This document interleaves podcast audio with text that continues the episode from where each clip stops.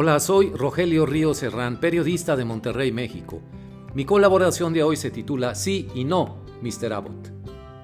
Qué bueno que el gobernador electo de Nuevo León, Samuel García, siga con la diplomacia del cabrito y haya realizado una visita al gobernador de Texas, Greg Abbott, el 14 de julio en la mera capital tejana, la ciudad de Austin.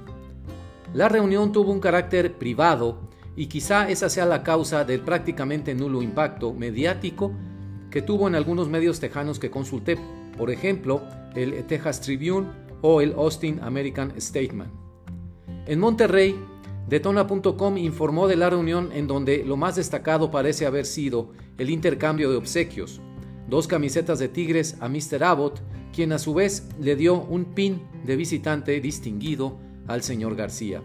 Además, se habló de una visita futura del gobernador tejano a Nuevo León. Hasta aquí todo va bien.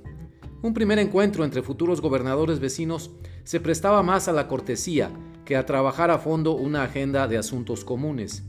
Ante una posible visita de Mr. Abbott a Monterrey es preciso, sin embargo, plantear si Samuel García está enterado de sus posturas políticas conservadoras, la visión dura y sin miramientos ante los migrantes y el encarnizado enfrentamiento contra el presidente Biden. Debe saberlo García, pues si pretende cultivar una relación pública y personal con él y traerlo de visita, necesita estar perfectamente consciente de los riesgos que ello implica. Espero que el gobernador electo supiera de antemano que en su viaje a Austin aterrizaría justo en medio de una grave crisis política ante la inminente aprobación de leyes sumamente restrictivas contra los votantes que empujan los republicanos en el Senado y Congreso tejanos, la bancada completa de congresistas demócratas decidió abandonar durante una semana el territorio de Texas y trasladarse a Washington, D.C., para que no hubiera quórum en el Congreso estatal y no se votaran esas leyes. Hace apenas unos días, en apoyo a los legisladores demócratas tejanos y de otros estados que están dando una batalla intensa en contra de leyes restrictivas del voto, el presidente Biden habló públicamente de la necesidad de dar una batalla en defensa de los votantes y cuestionó a los gobernadores y congresistas republicanos. ¿No tienen sentido de la vergüenza? Puesto que siguen defendiendo la gran mentira, la del supuesto fraude electoral que pregona Donald Trump. Eso es importante para los neoleoneses porque Mr. Abbott es un ferviente defensor de Trump y sus posturas, es decir, es un creyente de la gran mentira. Está tan tenso el ambiente local al cual llegó Samuel García que los legisladores republicanos piden arrestar, sí oyó usted bien, arrestar a los legisladores demócratas que consideran fugitivos, como en una película de cowboys.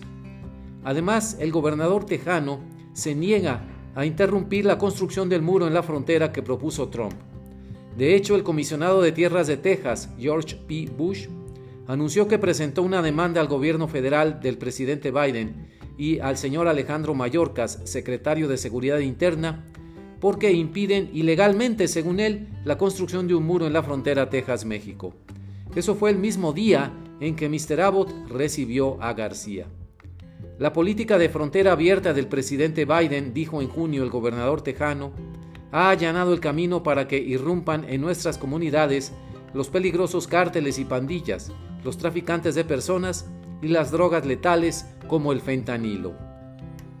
Además, Texas se recupera apenas de la gran tormenta y apagón de febrero, en el cual más de 4 millones de hogares y negocios quedaron sin energía eléctrica en medio de un frío polar y con muchos cuestionamientos al gobierno tejano por el manejo de la crisis y el mal estado de la infraestructura eléctrica y de gas. Nada de lo anterior, sin embargo, le impide al gobernador electo buscar contactos y una buena relación con el gobierno tejano. Es muy buen propósito, en particular para reforzar los lazos transfronterizos de negocios.